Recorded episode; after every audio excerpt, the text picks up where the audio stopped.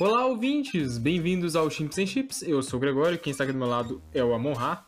E aí, galera, me chamo Amon Ra. E no episódio de hoje nós conversamos um pouco com o Pedro Pena sobre o seu trabalho, pesquisas e também muito mais.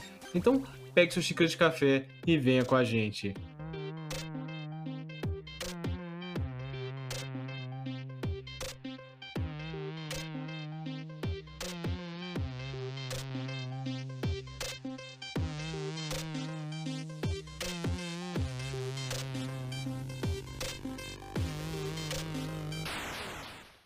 Pedro Henrique é engenheiro de pesquisa e desenvolvimento, é candidato a PhD em Ciência da Computação da Universidade de Grenoble, Alpes, mestre em Ciência da Computação pela Universidade Federal de Santa Catarina, bacharel em Ciências de Computação da Pontifícia Universidade Católica de Minas Gerais, com título de Laure Acadêmico e aluno de destaque pela Sociedade Brasileira de Computação.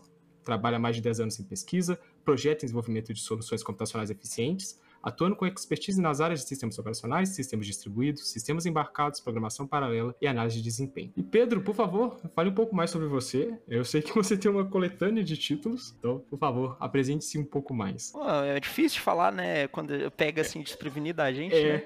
Essa parte é sempre mais difícil, não se preocupe. Todo mundo fica tipo, tá, se falar de si mesmo é um pouco complicado. Eu acho, eu acho que na verdade, assim, eu sou um cara que sou muito entusiasta da computação, sabe? Eu comecei a gostar de computador desde quando eu tinha 12 anos de idade, assim, eu ficava fascinado. Eu acho que tudo que eu fiz ali foi é, para suprir a minha curiosidade que eu tinha em relação do que, que, que é um sistema computacional complexo, né? Uhum. Ah, então, comecei a programar ali na adolescência e tal. Quando eu cheguei na área, na época do vestibular, eu já sabia o que, que eu queria. É, entrei para fazer ciência da computação uma época. E aí, bom, eu logo no primeiro período já me envolvi com pesquisa e foi isso daí.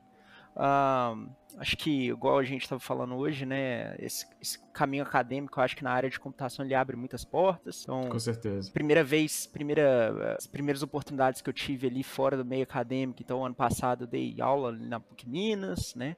Aí Uhum. logo depois eu entrei numa empresa muito massa que chama Cadence. Eu fiquei lá de engenheiro durante os últimos 10 meses. E aí agora, recentemente, eu fui contratado pela Microsoft. é, e tudo sempre trabalhando nas áreas que eu, que eu gosto, assim. Então, eu sou um cara entusiasta e eu gosto muito de falar de computador. Eu acho que aqui os três gostam bastante de computador, sem exceção. Até tem uma pergunta pra você, Pedro. É um pouco mais sobre sua infância. Como é que você tinha acesso, por exemplo, a computadores? É, Você tinha um acesso mais livre, assim? A família sempre foi Não. mais. Não? É Isso até isso legal. engraçado. Não, é assim, eu venho, eu venho de uma família de classe média, né? Média alta, Uhum. assim. Ah, falo isso, né? É claro que acho que o primeiro computador que a gente teve lá em casa foi em 96 para 97, alguma coisa assim. Ah, é já é um pouco. É, não. Já é pouco até tarde, né? Se você for olhar. Não é tão É. cedo, precoce como alguns casos. É, não. E assim, era um computador que tinha pra casa inteira, eu tinha o meu irmão. A gente usava mais, sabe, pra jogar joguinho, assim. Mas Uhum. quando eu fal- falei que era meio restrito, assim, é porque minha mãe, ela. Acho que veio um pouco da, da época, assim, né? A minha mãe, ela, ela gostava que eu, que eu brincasse sem ser no computador, né? Então, assim, é, eu tinha hora pra usar o computador. Eu podia usar uma hora por semana o computador. E aí era É. contado no relógio. E até engraçado, porque eu até brinco com ela, falando assim, pô, eu acho que se você tivesse me limitado, eu não teria crescido com aquela curiosidade, entendeu? É interessante. Foi meio que assim, é. É, é parecido aqui também. Eu acho que eu também só tive acesso restrito a, a computadores, né? Porque o computador que eu- eu tinha era muito ruim, né? Então não dava pra fazer nada. Então eu já cresci com a ideia de, sabe, essa questão de supercomputação já na cabeça também. Então eu sou Uhum. muito fã de, a, de computadores de alta performance também, né? Que é uma das áreas que eu vi que você atua. Então, Uhum. mais pra frente a gente pode falar um pouco mais. Eu queria saber também o que levou você é, a entrar exatamente nessa área que você estuda hoje e faz pesquisa que é essa parte de, de many cores, multiprocessamento, eficiência energética, sistemas embarcados, distribuídos, programação paralela, porque, querendo ou não, não é algo que, assim, pelo menos, é, sabe, parece ser, sabe, o foco de todo mundo, sabe, é algo um pouco mais é, distante, pelo menos nos nossos, nos nossos cursos eu não sei o da Monra, mas o de engenharia de software a gente não trata tanto isso, por exemplo. Uhum. O que que te levou a querer estudar nessa área, É, fazer ve- pesquisa? Na verdade, eu acho que assim, a, a minha curiosidade de computação, ela foi, desde o início, era uma curiosidade de como que o que um sistema computacional ele funciona, né? Tipo, Uhum. era uma coisa meio que mágica assim para mim. O negócio é material, aí tem esse esse sistema todo acontecendo aí por trás, né?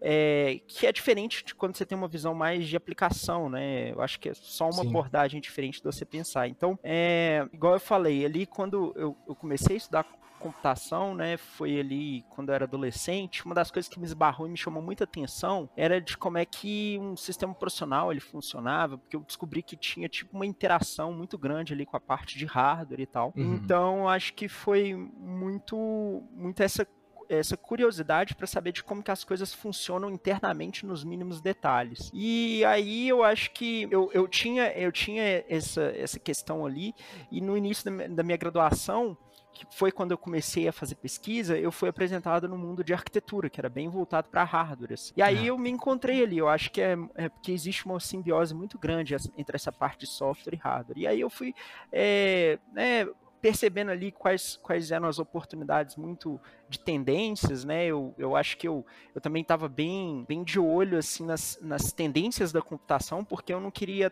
trabalhar numa coisa que seria mega teórica e não ia dar em nada depois, né? Do tipo de realização profissional, assim, sabe? Uhum. Então, é, foi basicamente isso. Começando ali pela arquitetura e aí eu fui descobrindo um mundo, assim, de. de... É, você, você me estragou nesse ponto também. Sinto lhe dizer que agora. Minha cabeça também, eu sempre quero entrar dentro de arquitetura. Eu acho uma das áreas mais incríveis que tem da computação. É, eu acho que quando você entende de arquitetura e de computação, assim, é, eu acho que, assim, você, você, de certa forma, você desenvolve uma base para entender qualquer tipo de sistema, entende? Uhum. É, acho, acho que você fica muito bem preparado. Né?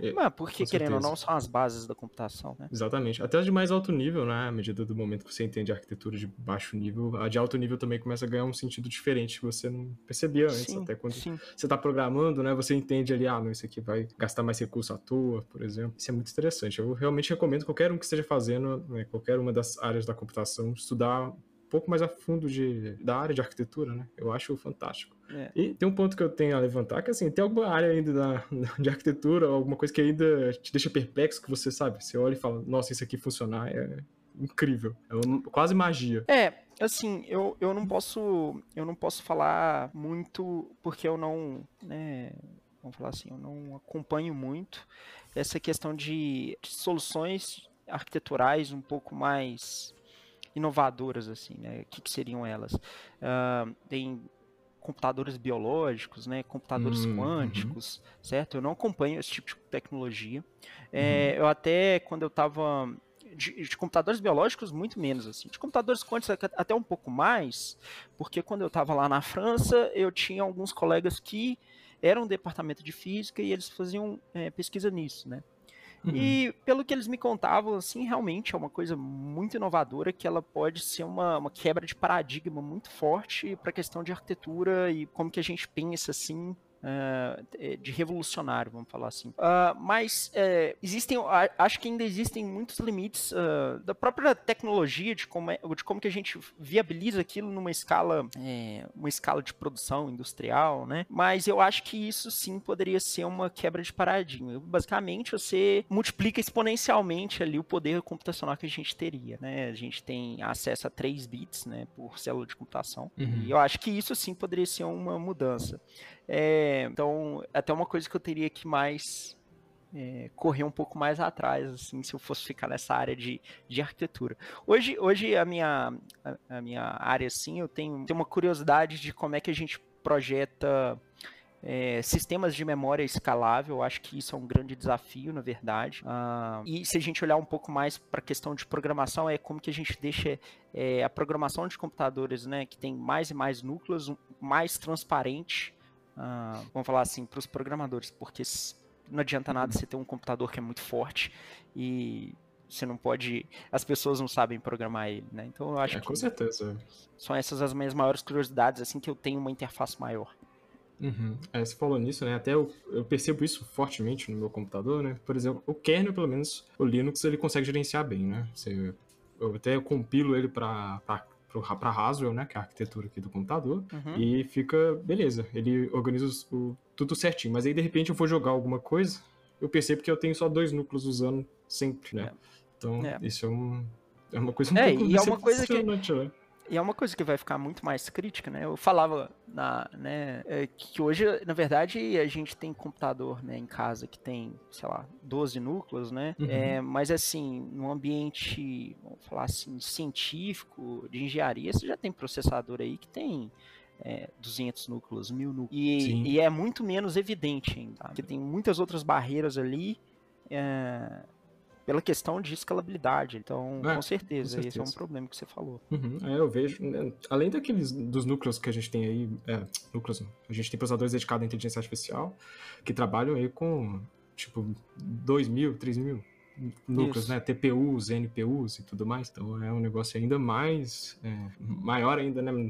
Nem realmente para o nosso público doméstico, né? Acaba que o nosso público doméstico tem uma recebe um pouco através das GPUs, recebe um pouco através de núcleos dedicados à inteligência artificial nos smartphones, né? A Qualcomm tem aí, por exemplo, o Hexagon, que é um núcleo uhum. dedicado à inteligência artificial, que tem trabalha com matrizes, né? Uhum. E eu acho também você vê essa é, alguma mudança na parte de arquitetura muito forte por causa da inteligência artificial. Você vê que existe essa, essa curva tendendo para a inteligência artificial. É, eu acho que a inteligência artificial, ela agora que a gente está começando a conseguir aplicar ela, graças à arquitetura, né? Eu vou falar assim, é, inteligência artificial já é uma área bem sólida da computação né? Mas uhum. eu acho que antes a, o desenvolvimento de arquitetura, da própria tecnologia de manufatura, de circuitos, né, ele não viabiliza, viabilizava uma inteligência artificial muito mais aplicada, assim, igual a gente está tá vendo hoje, quanto a questão de é, vários sentidos, né? Talvez é, veículos autônomos, autônomos, reconhecimento facial, né? Robôs, assim, inteligentes uhum. no, no sentido de assistentes virtuais, né? E pensando num, num contexto é, mais público, assim, público doméstico, assim, igual você falou, né? Eu acho sim que, na verdade, eu, por mais que a, a gente, a gente acha que hoje pode a gente pode não ter uma, um processador ali de inteligência artificial dentro dos computadores domésticos, parece uma realidade distante. Eu vejo, na verdade, que isso eventualmente vai chegar para um público doméstico, porque eu acho que a tendência é igual, igual antes a gente tinha, né? A gente tinha só o processador, aí a gente precisava de um, um processamento gráfico melhor, então aí vieram as placas de vídeo, né? Então, hoje, basicamente, muitos uh, dispositivos, né, muitos dispositivos computacionais, sejam eles desktops ou até dispositivos móveis, né, celulares, eles já vêm com uma GPU neles, né? Por quê? Uhum. Porque uh, é mais eficiente você fazer aquele processamento numa GPU, um processamento de vídeo, do que na sua CPU. E eu acho que eventualmente a gente, igual é, vieram esses coprocessadores ah, para fazer computação dedicada para vídeo, eu acho que a gente vai ter a mesma coisa no sentido de inteligência artificial, que cada mais elas estão mais presentes em, em vários tipos de software, né? Você não precisa de ficar falando só de, é, sei lá, jogo, não, né? Mas, pô, às vezes você tem um celular, você já vê que os desktops mesmo, você tem a Cortana, né? É, o caso da Microsoft, uh, eu esqueci, eu não sei o nome dos outros, eu tô com a Cortana a na Siri, cabeça. Né? É, uhum. Siri. Então, por exemplo, esses assistentes virtuais que faz é, é, processamento de linguagem natural, né?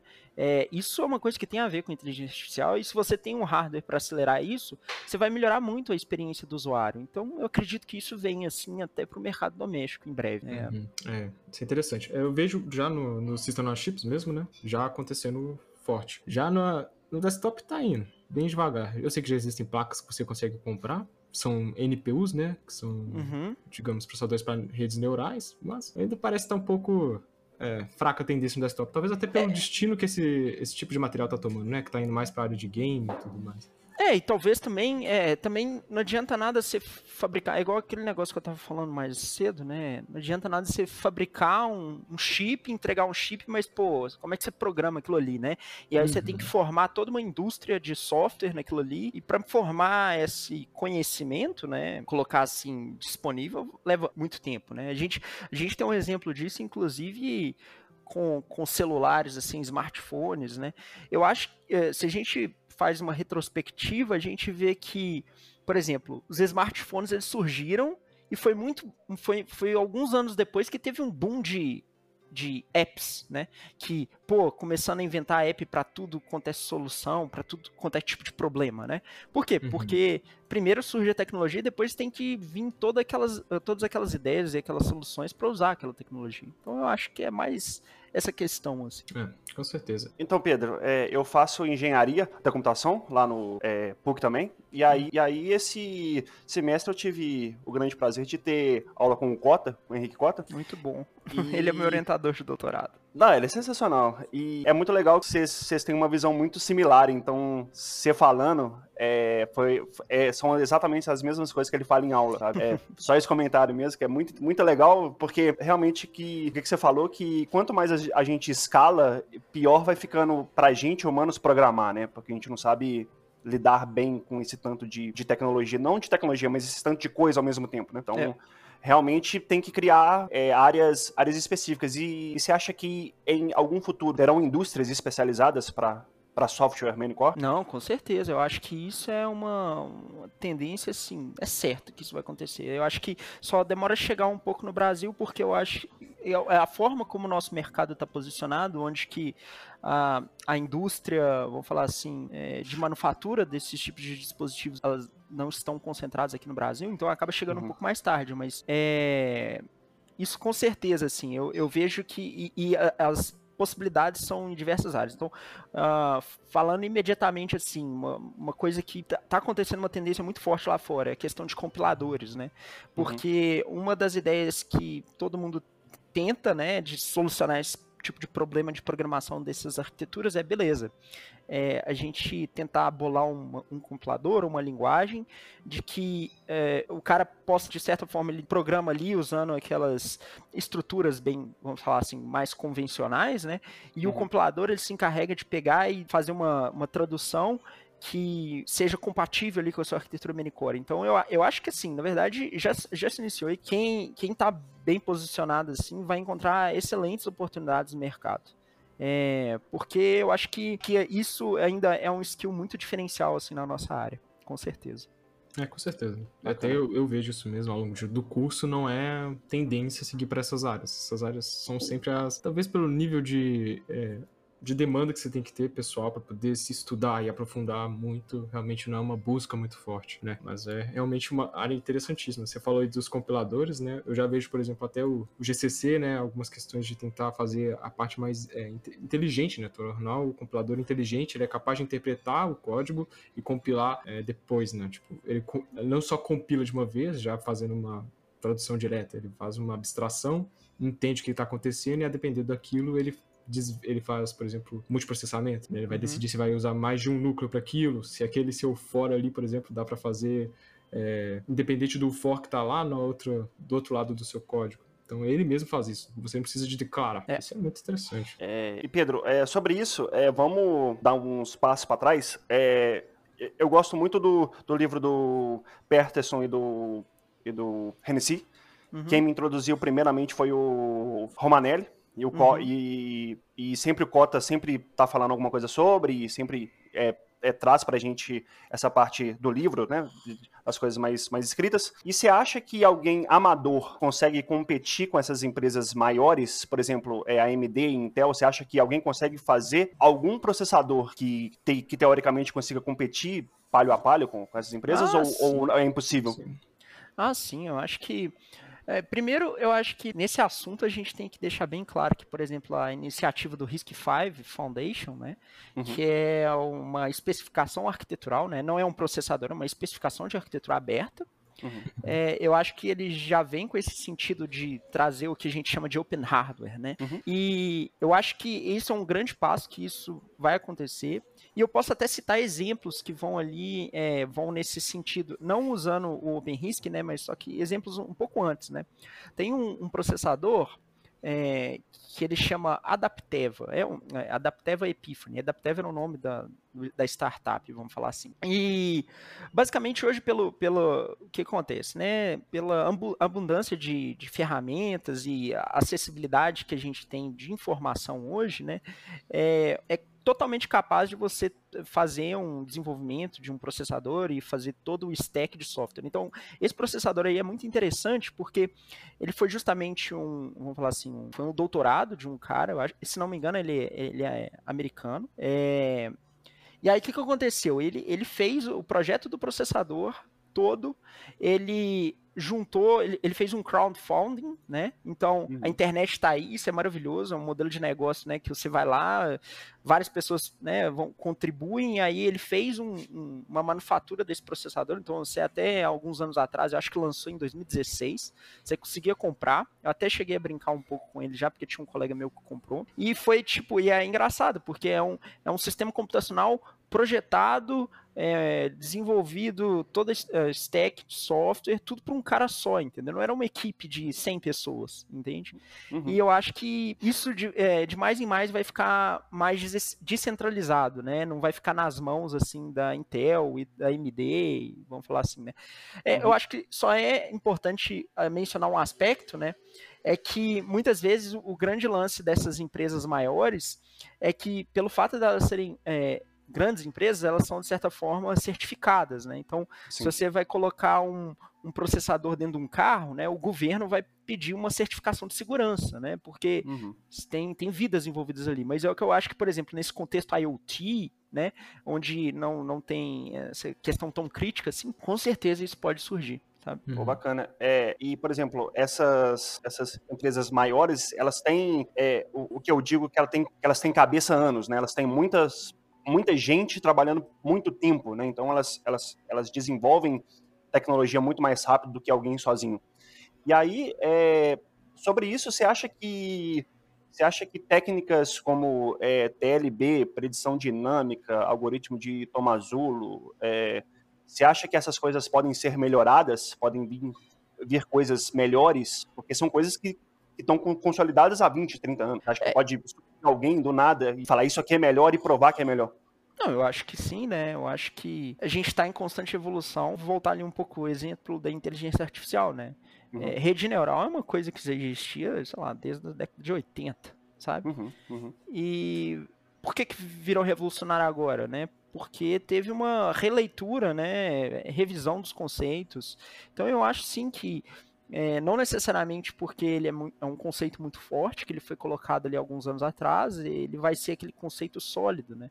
Eu acho que, porque senão, né, no, a ciência não, ir, não iria evoluir de certa Sim. forma, né? E eu acho que isso a gente tem, até em áreas super consolidadas, assim, você pega a área da física, a área da matemática, e mesmo sendo domínios que estão uh, há muito mais tempo do que a computação, acontece o mesmo tipo de é, inovação. Então, eu acredito. É, muito bom, é porque porque são coisas, por exemplo, a gente, a gente vê a aula, né, e são coisas que, que alguém lá na década de 70 fez o algoritmo, e esses algoritmos são utilizados nesses i9 e i7, esses da AMD melhores, e, por exemplo, para mim eu fico pensando, gente, será que alguém, um gênio, até hoje não apareceu para fazer uma coisa melhor, para mim é muito estranho, sabe? Então eu sempre fico pensando sobre isso, assim, se alguém pode chegar do nada e criar uma coisa melhor. É, não, isso é interessante, você mencionou, Amorra, sobre essa questão do dominância da Intel e da AMD, mas ela é uma dominância no mercado desktop, né? Isso. Porque se for pegar lá pro lado de processadores de inteligência artificial, né, as NPUs, né, vão fazer processamento de redes neurais, ah, você tem um domínio forte da Google, por exemplo, com o TPU, né? A TPU é, é, da Google, por exemplo. Aí você vai lá para outras empresas também que tem. Uh, tem uma empresa, até esqueci o nome dela, mas ela faz o, um processador de inteligência. É, é um IPU, literalmente processador de inteligência. Aí também só tem ela, só ela que tem aquele tipo de hardware, porque ela projetou e ela tem todas as patentes por, em cima. E é até um, esse é um dos pontos que eu acho que impedem um pouco as coisas de avançarem, por exemplo, que são essas questões das patentes, né? Por exemplo, a X86 é patenteado. Então só a AMD e Intel tem os direitos sobre a x86.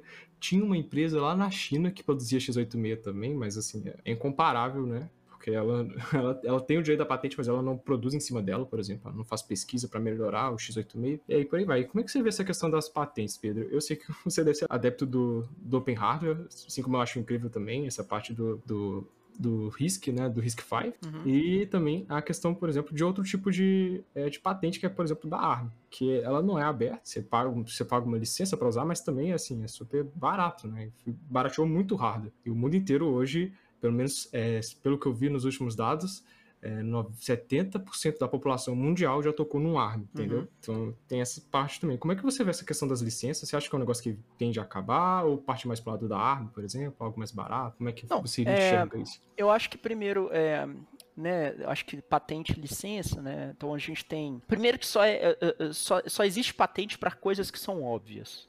Isso, hum. isso é fato, né? É, porque assim, eu vou dar um exemplo que não tem nada a ver com computação, né? É, porque quando você publica uma patente, na verdade, o que, que você faz? Você vai lá, escreve um documento, você manda para a entidade que vai patentear, né? Geralmente para os Estados Unidos, se você quiser uma coisa global. Né? E uhum. você tem que falar como é que funciona aquele seu produto, como é que ele é, né? seja um algoritmo, não sei o que. Então, vamos pegar um exemplo aqui, Coca-Cola. Né? Então, você tem a Coca-Cola. Por que, que a, a, fórmula Coca-Cola não é patenteada? Porque os caras vão ter que abrir a fórmula para patentear. E uma vez que eles fizerem isso, é, vamos falar, né? A patente ela tem uma duração, ela tem uma duração, sei lá, de 50 anos, que durante esse período. É, eu chutei 50 anos aqui, tá? Mas é um, é um grande período, né? Que basicamente a a Coca-Cola ela tem direitos sobre aquela patente, beleza. Quem quiser usar tem que pagar royalties para Coca-Cola, beleza. Mas uma vez que expirar isso, pronto, né? É, e aí, qualquer um pode ter a fórmula da Coca-Cola. Então, na verdade, é, você só vai patentear uma coisa que, tipo assim, tá muito na cara e você só quer ter uma vantagem competitiva frente a, aos, ao outro, é, outro player ali do mercado. Uhum. É, eu acho que assim, é, e, e, essa questão de licença também, eu, eu vejo que assim, é, eu acho que é muito forte caminhar nesse sentido de licença, porque às vezes você pode projetar uma coisa, você entrega a especificação e todo mundo que quiser seguir aquela especificação, né, você só paga aquela licença e beleza, você utiliza aquele produto, você é, utiliza aquela tecnologia. Eu não acho que isso vá morrer, não. É, eu acho que a gente está num mundo que isso, pelo menos nos próximos anos, assim, é, curto, médio prazo, eu vejo que esse modelo vai continuar vingando. É, muito pela questão é, que você consegue, de certa forma, fazer uma auditoria, seja no seu software, seja no seu hardware, e você tem alguém para ser responsabilizado. Né? Uhum. É, tanto é que, sei lá, se você pega os sistemas Linux, né, o sistema Linux ele é aberto, mas você tem empresas que uh, ganham dinheiro em cima do sistema Linux, né? Você tem, sei lá, Sim. Red Hat, né? Então, por quê? Porque a Red Hat, ela, ela faz, de certa forma, ela garante uma, uma certa qualidade, né? E no final do dia, você tem que garantir essa qualidade para alguém. Então, uhum. eu acredito que, não, isso não vai morrer, não, mas eu vejo como muito importante ter, esse, ter esses incentivos é, vamos falar assim, open hardware, open software, porque, de certa forma, quando você traz mais gente para trabalhar, é, naquele, num contexto específico, seja ele, independente de qual contexto seja, de computação ou não, né? Eu acho que você constrói algo que é muito melhor, né? Colaborativamente do que sozinho. Uhum. É, eu vejo ah. isso no, no caso do, da ARM, por exemplo, né? Então ela é licenciada, um monte de empresa produz. O único detalhe interessante nisso é que, assim, é, no mundo basicamente tem uma grande empresa que faz o processo de manufatura, né? Que é a TSMC. Uhum. E, assim, é, isso, eu acho isso um pouco preocupante, a gente tem um monopólio da manufatura também. Eu sei que, por exemplo, a IBM faz pesquisa, né? Então ela faz o, o método, né? Como é que você constrói aqui, como é que você vai manufaturar. E a TSMC em si, ela faz o processo de manufatura. Uhum. Você acha que isso é, é, é, importante, por exemplo, os governos começarem a ampliar os seus processos de manufatura de, de hardware, por exemplo? É, não, isso com certeza. Nenhum monopólio é bom para ninguém, né? É, é. Um monopólio não é bom nem financeiramente, porque o custo, quem dita é ela, né? Se ela uhum. quer colocar o custo que ela quiser, ela, é isso aí que as pessoas têm que pagar, né? É, e é claro, questão da própria, da própria, vamos falar assim, a, da tecnologia, da, de deter a, a tecnologia. É, eu vejo que, na verdade, os governos eles estão olhando para isso é, eu posso falar muito forte assim da questão do, do RISC-V, né? Então o que acontece? Uhum. O RISC-V ele é uma iniciativa que é muito uh, drivada, né? Está muito forte, colocada pela é, comunidade europeia. Porque o, o que, que acontecia até uns anos atrás? Né? Você tinha é, todas as fabricantes de processador não tinha nenhuma ali forte na, na, comunidade europeia. Agora a gente tem a, a ARM, né, que está lá em, na Inglaterra, né? Uh, mas o que acontece? Você fica totalmente à mercê, porque se você parar para pensar, o computador está em tudo quanto é coisa. Tá, tá, claro que está no seu computador, mas também está lá no míssil, é. né? Que, e se você, se você tem um, uma detenção daquela tecnologia, você, de certa forma você está para trás no poder bélico, né? Então uhum. eu acho que os governos estão bem atentos a essa questão sim. E eu acho que só não chegou a incomodar muito o fato da, manu, da manufatura dos. Uh, do, uh, do silicon, né, do, do, silício, né? Mas em breve, se isso se tornar um incômodo, eu acho que o, os governos têm plena capacidade de assumir isso. Pelo, pelo menos os governos, né, mais fortes, assim, vamos falar, né? É, bem é. posicionados na questão da tecnologia. Sim, é porque eu vejo realmente um, problema gravíssimo. A gente, a gente está vendo uma crise de hardware, porque falam que está faltando silício, né? Na verdade, não falta silício, né? Falta as operações corretas de logística. Né? Uhum. Mas, assim, é, é, é, complicado, né? Porque, basicamente, você tem uma única empresa no mundo inteiro que faz todo tipo de, de processador que existe. Do chip do menor, é, do menor aparelho de IoT, seja lá um, um Arduino, até um processador de servidor. Então, complicado. Eu, eu, pelo menos, fico bastante incomodado. É, é, sobre isso, é, um dia desses eu vi um, eu vi um vídeo, que era um documentário, entre aspas, que falava sobre, sobre Shenzhen, que é, a, é, que, é o, que é o Vale do Silício da China, né? É, e lá eles têm a mentalidade um pouco diferente. Por exemplo, quando eles fazem sistemas embarcados é, e quando esses esquemas caem na fábrica, essas fábricas. É, é, esse esquema ele passa a ser é, da comunidade. Então todos os outros fabricantes têm acesso a esse mesmo esquema. E aí o jeito que eles conseguiram de sobreviver foi as empresas vão criando cada vez coisas melhores, melhores, melhores, que é o que o Open Hardware traz, o Open Software traz. Né? É tipo, é, a, própria, a, própria comunidade é, é, melhora é, a si mesmo. Né? Então, então acho que essa coisa de, para mim, coisa de, de close software, close hardware é uma coisa do passado, porque o mundo tem que, todo mundo tem que pôr a, mão na massa, né? Não sei se uhum. vocês concordam comigo. Sim, é, nesse ponto sim. É, só um comentário mesmo. Queria fazer uma pergunta também, Pedro, é sobre essa parte de eficiência energética, né? Eu vejo que uhum. existe muito essa. É sempre uma dúvida que eu fico, é o seguinte, ó. Nós estamos, a gente diminui certamente o consumo energético dos processadores. Mas ao mesmo tempo, é, a gente dobra a quantidade de processadores. É, a gente fica, tenta ficar nesse equilíbrio, né? Mas na média, a gente sempre aumenta o consumo energético todos os anos. Você acha que existe um ponto que a gente vai conseguir, é, pelo menos, balancear esse consumo energético de processamento, por exemplo? Porque é um dos grandes problemas da, da nossa sociedade que a gente é altamente dependente de processadores, altamente dependente de energia uh, elétrica para manter esses processadores ligados. Né? Eu falo de processador, mas eu estou falando de qualquer sistema computacional no geral. Né? Mas, assim, é, como é que você enxerga essa parte de, desse relacionamento de, de energia com processamento? É, então, vamos lá. É, não existe almoço grátis, né? O que, que é o seguinte... É, não tem como você esperar que você vai dobrar o poder computacional e você vai ter o mesmo, é, vamos falar assim, se dobrou o poder computacional e agora você tem duas vezes mais uh, computação, mas só com, com, gastando o mesmo tanto de energia, né? A não ser que você fez algum milagre ali na é. É, no seu hardware, né? É, isso não vai acontecer. Porque você, uhum. você não está obedecendo uma lei da física. Você basicamente você está é. você tá esperando que é, você tá, você tá esperando que o almoço é, existe almoço grátis, né? Então eu acho que na verdade é, o que a gente tem que se preocupar é não estar distante da realidade. O que, que eu quero dizer isso? Bom, se não dá para você dobrar o seu poder computacional e ter o mesmo consumo de energia, isso é impossível. Então, pelo menos a gente quer procurar aqui, bom, se eu dobrei o meu hardware, eu, né, a capacidade, eu quero no máximo dobrar a minha, o meu consumo de energia, né? Então, eu acho que é, é importante a gente buscar a, alguma relação, vamos falar assim, linear entre essas duas grandezas. O problema é uhum. é que muitas vezes a gente, né, no, no, nos projetos clássicos de arquitetura, essa grandeza, né, ela não respeita é, essa lei linear, né? Às vezes é exponencial, às vezes você dobra uh, a capacidade, mas só que você, sei lá, triplica, quadruplica o seu consumo de energia. Então, eu acho que na verdade a nossa busca é pelo menos manter ali a questão linear.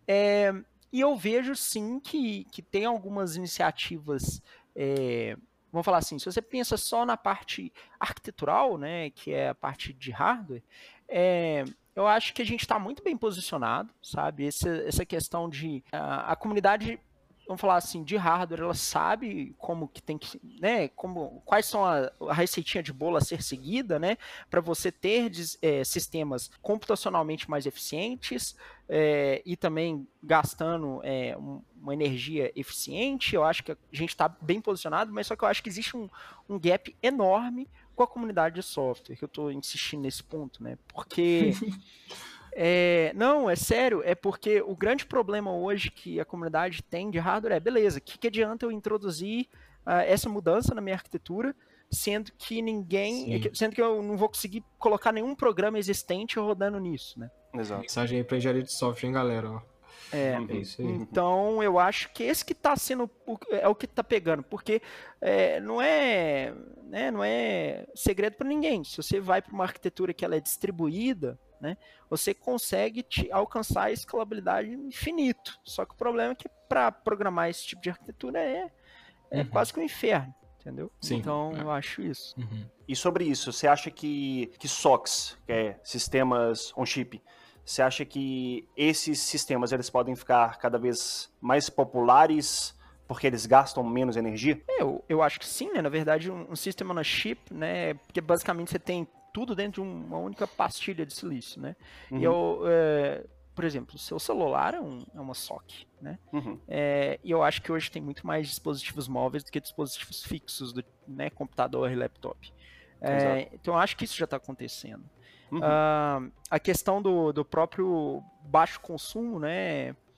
Que você tem essa, essa tendência. Eu acho que o interessante do SOC é que, como ele coloca vários componentes ali e ele é um sistema muitas vezes heterogêneo, ou seja, você tem componentes dedicados para fazer uhum. diferentes funcionalidades ali do seu sistema, você acaba ganhando uma eficiência e energia. Então, Sim. indo um pouco mais para essa parte de eficiência e energia, eu acho que é fundamental você pensar aí é, nessa questão de heterogeneidade também que você uhum. tem na sua arquitetura, é, para lidar com diferentes cargas computacionais. Agora, uh, se, se, uma, se a gente vai construir um, um supercomputador baseado em, em SOCs, não. Talvez você construa um supercomputador com a, a tecnologia que você usou para construir aquele SOC, né? Seja aquela arquitetura, aquele processador, mas aí você vai fazer alguma coisa bem mais dedicada e bem mais focada. Porque hum. também você não tem como projetar, nunca tem esse negócio de ter a solução ideal para todos os cenários possíveis, né? Eu acho que para cada cenário, é, eficiência significa uma coisa diferente, né? Uhum. Até uma pergunta que eu tenho, Pedro, é, por exemplo, nesse caso aí do Seasonal Chips, por exemplo, é, deu problema em algum circuito, geralmente a gente é, descarta, né? Descarta porque realmente não tem muito o que fazer. Às vezes você consegue fazer a substituição de, de peças, sim, mas geralmente não é o que se faz, até porque o preço de fazer a placa é muito barato, né? É, eu tenho uhum. uma pergunta, por exemplo, né, quando você trabalhou lá fora, você já planejavam, por exemplo, o destino das peças no, no, futuro? Por exemplo, olha, estamos trabalhando com esse processador aqui que tem não sei quantos núcleos. A gente já planeja um destino quando ele não for mais, não for mais necessário, não for mais eficiente no que ele está fazendo? É, não. Bom, eu, eu tô bem feliz, assim, porque tem, tem seis anos que eu trabalho com a mesma é, SOC, vamos falar assim, né? O mesmo processador. Uhum ele ainda está bem competitivo com muitas coisas aí que a gente vê no mercado, né? Uh, então eu acho que nesse, é, talvez não nesse, nesse contexto que eu cheguei a trabalhar, mas Sim. talvez esteja mais num contexto mais uh, comoditizado, aí eu acho que realmente isso é uma pergunta a ser feita, né? O que, que você vai fazer com aquilo que você descarta, né? E essa questão de descarte de lixo eletrônico é uma grande polêmica, né? O que, que você vai é. fazer, né? É um grande problema do mundo, né? É, é. Um dia desses tem um, tem um cara que ele é que ele é da, da Noruega, que ele que ele criou uma empresa, que é uma startup ainda. Eles usam micróbios para conseguir separar o, o ouro, é, uhum. o paládio e várias outros, outras coisas do chip. E ele realmente falou sobre isso, que que o lixo não tem para onde ir. Tem, em, em, em, tipo, mais ouro em lixões do que na própria, é, é, em montanhas, no rios, etc. Achei isso bizarro, é. né? Porque Imagina, já, a gente joga coisa importante, né? Um assim. Pode falar. É. Não, eu acho que aí voltando lá atrás, por isso que eu falei que aquela tendência de é, sistemas computacionais biológicos é interessante, porque de certa forma quando é biológico ele é biodegradável. Hum, né? sim. Então, eu acho que pode ser uma tendência, né? Acho que pode ser uma tendência. É. Esse ponto não tem lixo, né?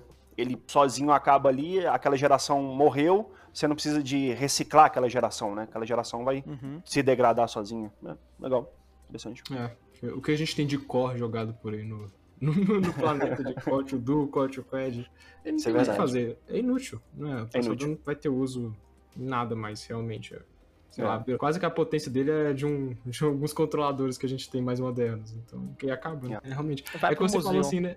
É, vai pro museu. Né? o que você falou, né? Que, tipo, por exemplo, a gente tá trabalhando aqui com uma peça de alto nível, né? É, mas um dia, tipo, tá, um Core to Quad já foi o, o, processador de desktop mais potente que existia. E hoje é lixo. Sei lá, pouca gente se interessa por um Core 2 Quad hoje, né? Até pela é. questão das instruções e tudo mais, é um, já está defasado nesse ponto também. É, falando sobre, sobre SOX, é, é impressão minha ou Nox eles avançam muito mais rápido do que SOX? Aí Nox é network. É, eu acho que a NOC, na verdade, é uma tecnologia de interconexão, ela está muito bem consolidada já. É, eu acho que eu, eu, eu acho que de certa forma avançou mais. Agora eu acho que NOC já já está meio que é, num ponto assim, beleza, a gente já pode usar, mas eu acho que a, a, as SOCs ainda estão chegando lá para fazer todo o uso da, da, do estado da arte que já foi desenvolvido em, em Network on Chips, né? Então, acredito que seja isso. Entendi. É, é, e, e entre as duas manufaturas, tem uma que seja mais fácil que a outra, ou as duas são tão difíceis quanto? É, então, na verdade, eu acho que a, as duas são a mesma coisa. Eu acho que NOC, na verdade, é como se fosse um pedaço do seu um sistema on chip, né? Isso. Então, na verdade, você usa a mesma tecnologia. Eu não, uhum. não vejo como nenhuma dificuldade extra, não. Eu acho que a dificuldade tudo tá, beleza, eu vou colocar aquilo lá, mas é, eu vou colocar essa NOC e aí, né? O que, que, que isso vai melhorar? O que, que isso vai trazer de desafio para eu programar esse chip? Entendi. É, sobre, sobre memória. É, memória é uma parte muito importante de todo o sistema, porque quando a gente pergunta para alguém qual que é o pedaço mais importante, todo mundo fala que é o processador. Né? Ninguém pensa na memória em si que, que ela não escala muito bem com tudo, né? É muito difícil. E você acha que podem existir outras tecnologias melhores, como cristais ou alguma tecnologia assim bizarramente sinistra? É, na verdade é assim, é, existem existe, existe a limitação é, da tecnologia que, eu, que a gente pode falar assim, ah, é, de qual componente aquela memória ela é feita, né? Uhum. E aí eu acho que com certeza a gente tem como avançar, né? A gente tem, é, a gente não só falando tipo do material, mas talvez técnicas de impressão diferentes, por exemplo, uhum. memória 3D, onde que você justamente consegue colocar é, uma quantidade maior de memória é, no mesmo espaço, né, no mesma área, vamos falar uhum. assim.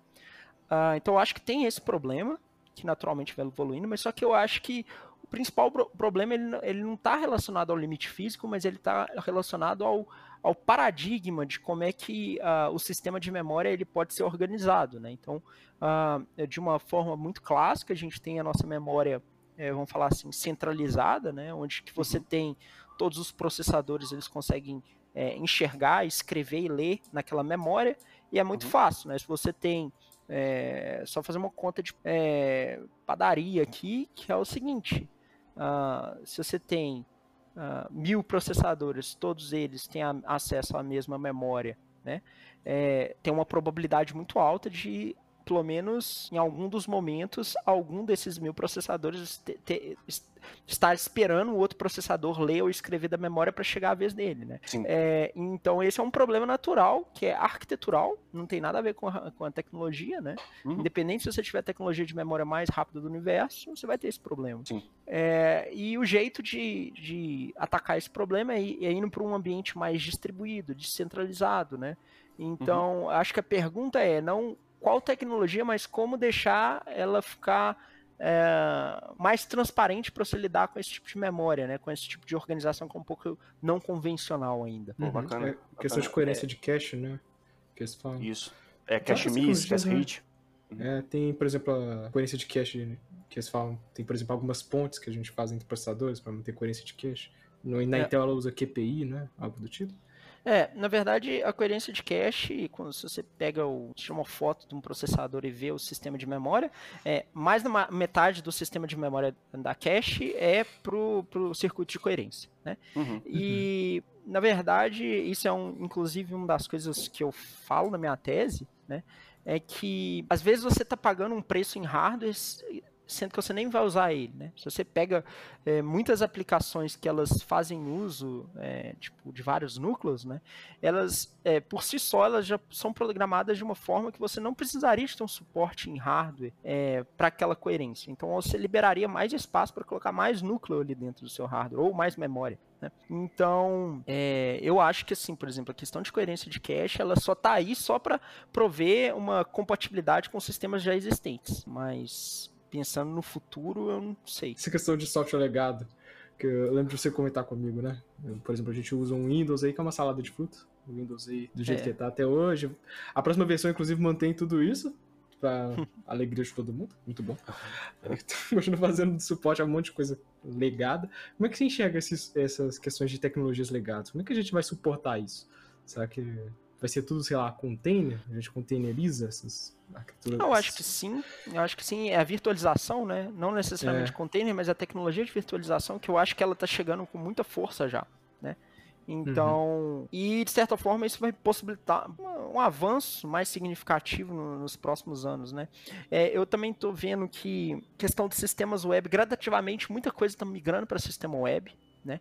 Ah, então, é, de certa forma você, é, Hoje, assim, falando a verdade, assim, pô, você. Hoje até planilha, você tem planilha em sistema web, né? Tipo, Sim. só planilha lá, Excel, não sei das contas, né? Digo que... mais, por que, que ela não tá online? Porque ela não tá online. É, por que, que tá no é. físico? É, tá errado, né? É, entendeu? Assim, uh, qual que foi a última vez que você instalou um programa, tipo, do tipo escritório, assim, né? Sei lá, é muito, é, de vez em mais é mais raro, né? Assim, sim. eu acho que sim, sim. isso vai facilitar na questão da, é, dessa suporte a sistemas de legado, né?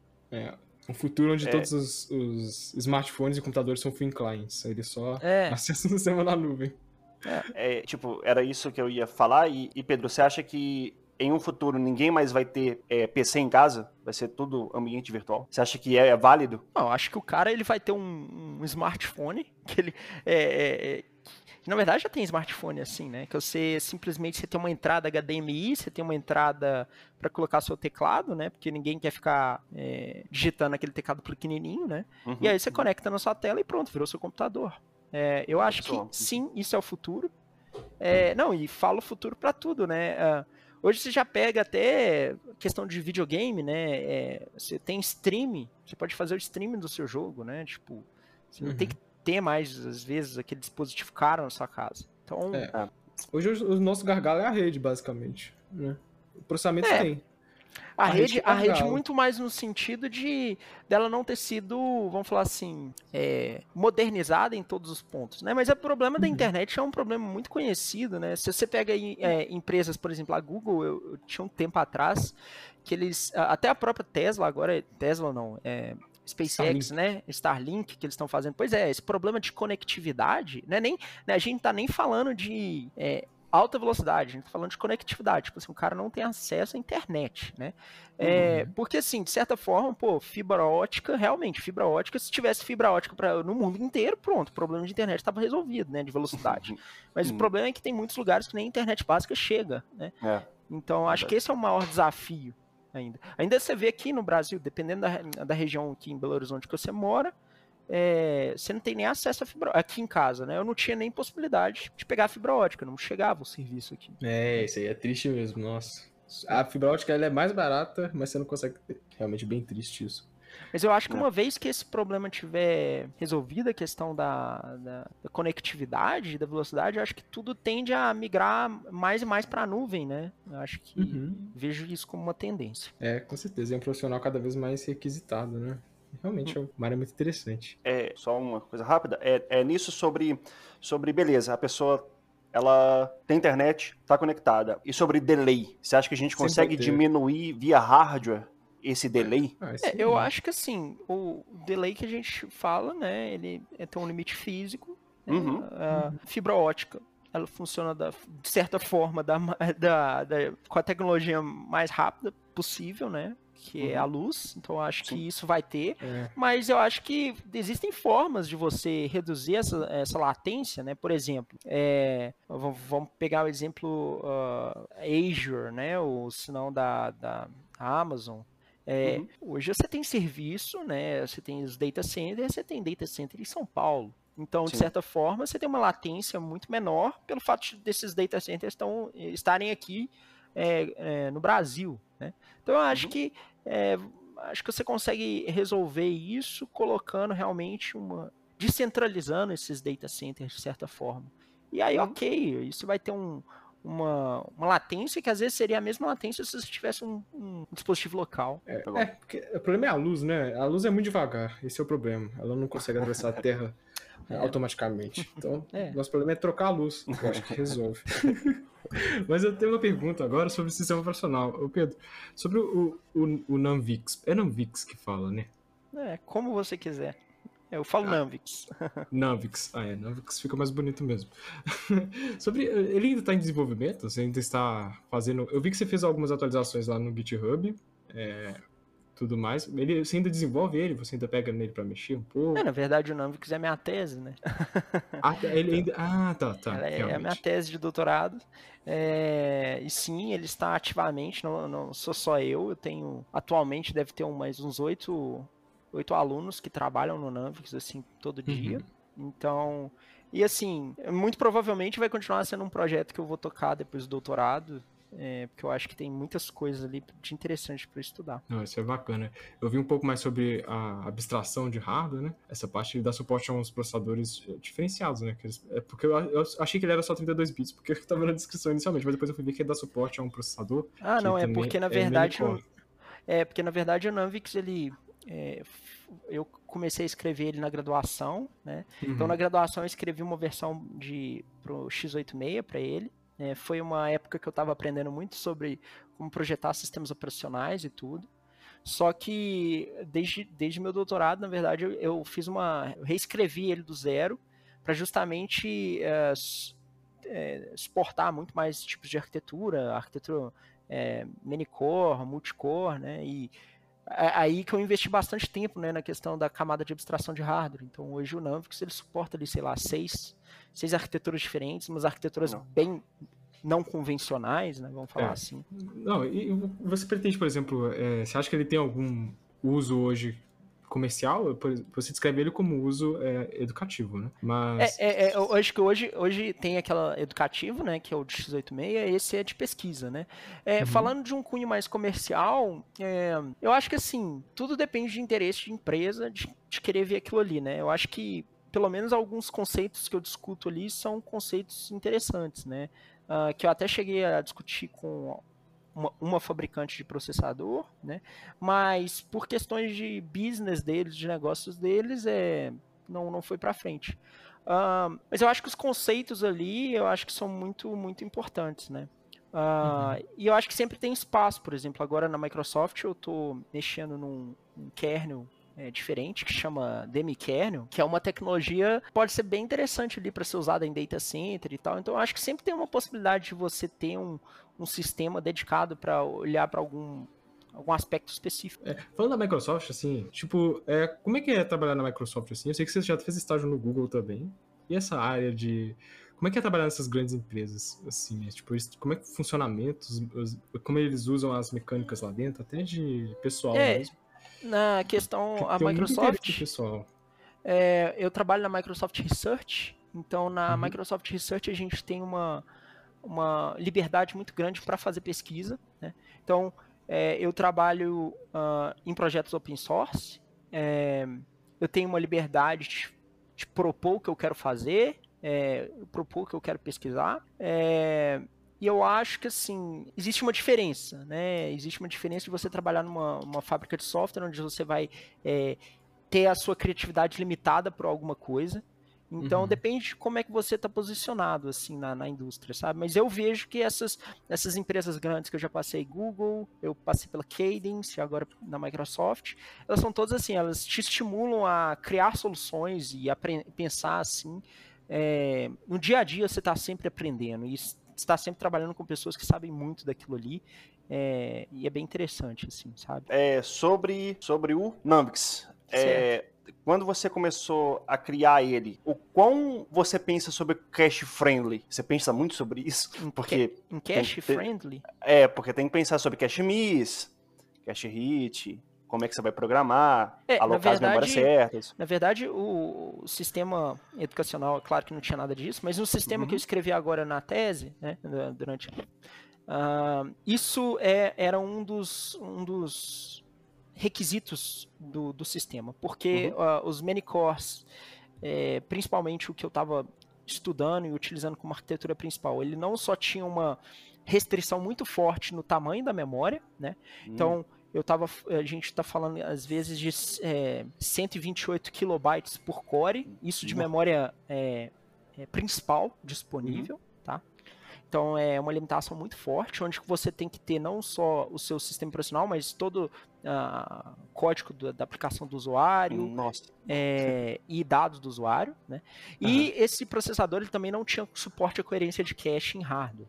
Nossa. Então a gente, é, eu tinha que projetar o sistema para ele é, não, não precisar de ter coerência né, uhum. internamente no kernel. E isso é uma coisa bem chata de se fazer, porque é, isso leva a um tipo de programação muito diferente. Assim, às vezes você se depara com bug e aí você vai ver que você está tendo bug só porque é, a sua arquitetura realmente não suporta aquele tipo de coerência. Então, sim, o Navix, essa versão dele, eu tive que prestar bastante isso, em, é, levar isso bastante em consideração. Aí você faz algumas técnicas, você faz alguns alinhamentos das suas estruturas, faz alguns uhum. paddings, né? Uhum. É, para você respeitar esse, essas limitações do seu hardware. Entendi, bacana, bacana. Eu, tenho, eu tenho uma pergunta para você, Pedro. É, quantos anos você tem mesmo? Ah, eu tenho 29. Nossa, é. eu tenho 28. Não formei ainda na faculdade é. ainda. Como é que foi, tipo, dar aula tão novo assim? Tipo, como é que foi a sua experiência de dar aula? Como é que você se sentiu na, na universidade, principalmente aqui no Brasil? E também, assim, é, como é que você enxergou estar lá dentro? Porque do nosso lado a gente vê uma coisa, né? Nós que somos alunos. Como é que é o lado do professor, por exemplo? Como é que você enxerga, por exemplo, o interesse dos alunos, é, a importância dos alunos quando eles participam ou não? Como é que você, sabe, esse lado de professor, como é que... É na verdade, assim, uh, eu acho que. Eu acho que eu, uma coisa que motiva o professor é você ver que tem alguns alunos interessados ali. É, porque assim, é o que vai é o que vai te sustentar no final do dia. É claro que eu não, eu não, não gosto de, de, aluno que fica ali totalmente desinteressado e tal. Acho que isso qualquer professor pode falar por ele. Mas só que quando não. você vê aquele aluno e vê o aluno, o desenvolvimento dele aprendendo, assim, é muito legal, né? É, eu, eu sempre existe uma coisa na nossa área de computação que eu nunca gostei, né? E que eu tento sempre trazer é, para quem trabalha junto comigo, que é o fato da gente ser, estar num ambiente às vezes que é muito isolado socialmente, né? Então às vezes você está tipo assim, a galera da computação ela não interage muito entre um e outro e essa relação humana fica meio morna assim na nossa área, né? Uhum. E e eu tava lá dando aula justamente porque eu tava querendo ter essa relação humana, sabe? É, eu acho muito legal ver alguém assim que, pô, você tinha um aluno no início do semestre, o aluno ele não sabia nada, e aí ele sai sabendo de alguma coisa. E você fica, não, eu ajudei essa pessoa a, a desenvolver na vida, né? De, pô, em algum ponto, né? Então eu acho que isso que é, sempre me motivou muito nessa questão de aula, né? É, uhum. E eu vejo que isso é bem recorrente entre os professores. E às vezes nem tanto pela questão financeira, né? Porque infelizmente a gente não é tão bem remunerado. Né? Então, uhum. assim, quando você vê um, um, Você pega uns alunos que dão, dão essa satisfação para você, realmente é muito. É uma outra coisa. E como é que foi trabalhar dando aula assim, tão novo? Acho que foi uma experiência muito legal.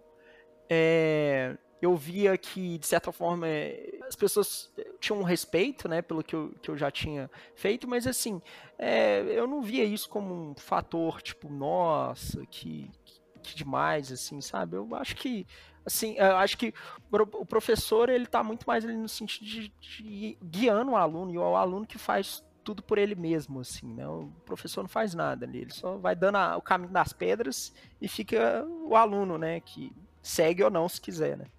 Uhum. Sim. É. Eu, eu, não faço ideia de como é que deve ser a experiência, quem sabe um dia eu faço essa experiência. Com certeza, aí. é só, só querer que acontece. É, tem uma última pergunta que eu queria assim, é que você falasse um pouco para quem quer seguir uma carreira igual a sua. Não sei como é que é essa sensação, mas tipo, você é, por exemplo, um exemplo para muita gente, eu não sei se você tá ligado. Mas, tipo, todo mundo não. falar, ah, não, eu quero ser igual o Pedro. Tem um, uma, um, pessoal que é realmente, assim, bem inspirado no seu trabalho, em toda é. a sua atuação. Até professor é, mesmo, tá? eu, fico, eu fico muito feliz de, de saber disso, eu não me enxergo assim. é, a, minha, a minha sugestão é de que, primeiro, é, acho que você tem que encontrar realmente o que, que você gosta. Eu, desde o, é, desde o primeiro dia de faculdade, assim, eu sempre eu tava na aula e eu, eu via o tempo, tipo, voando, assim, porque era como se eu estivesse fazendo um hobby, entendeu? Uhum. É, desde quando eu comecei a trabalhar, eu acho isso muito estranho. É como se alguém tivesse pagando para eu fazer algo que eu faria de graça. É, então, é, é, eu acho que essa questão de realmente encontrar a sua paixão, né, acho que é muito importante. E porque eu acho que ela vai te dar força para você caminhar no que, no que precisar. Então, é, nessa questão de a, acadêmica, muito, é muito difícil, né? Se, se às vezes você vai fazer um. Eu fiz iniciação científica, você via colega ganhando, sei lá, mil reais no estágio e eu ganhando 200 reais numa iniciação científica e às vezes trabalhando no final de semana. Uhum. Então, é, então eu acho que uma vez que você encontrar essa paixão, você não vai ver essas questões que eu estou falando como um sacrifício, entendeu? Você vai ver como um investimento em você mesmo. É, e eu acho que isso que é o fundamental, independente da área que você tiver. É, e é claro, né, é, é, estando na sua área e descobrindo a sua, sua paixão, tente alinhar com algo que você vê que é uma deficiência né, no, no mercado, seja o mercado na indústria ou na academia. Né? É, porque assim, acho que acho que você também tem que ser um pouco realista se você está buscando algum tipo de, é, de, realização, né? E no início, uh, tente não falar muitos nãos, tente falar mais sims, né? Às vezes, acho que vai, vai acontecer um pouco de sacrifício, mas ele vai valer a pena no final. Pelo menos eu estou vendo isso, graças a Deus, depois de 10 anos. Não, tô vendo bom. isso. Então, nós queremos agradecer demais a sua participação, Pedro. Foi excepcional mesmo você poder participar. Tá? É claro que o tempo foi um pouco corrido, eu ainda queria falar muito mais coisas. Podia ir muito mais longe, porque eu também, também não paro de falar, né? Então, isso é um problema. foi um prazer, gente. Eu gostei muito do bate-papo, achei que foi bem descontraído também. Ah, eu fico disponível aí, é só a gente marcar uma outra, uma, uma, outra conversa. Eu também gosto de outros assuntos, economia também, eu gosto de economia. Ô, louco, fala de criptomoeda. Fala de criptomoeda, investimentos, Bora, então. tá bom? Aí a gente pode marcar. Mas foi um prazer. É, muito obrigado pelo convite, gente. Valeu. Nós que agradecemos. Falou. Falou. Falou. Um abraço. Valeu, Pedro. Tchau, tchau.